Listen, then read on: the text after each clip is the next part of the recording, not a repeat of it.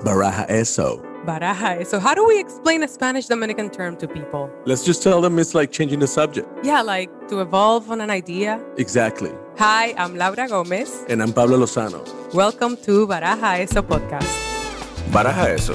an introspective podcast with a Caribbean touch in which we explore life journeys while trying to figure out our own existential dilemmas.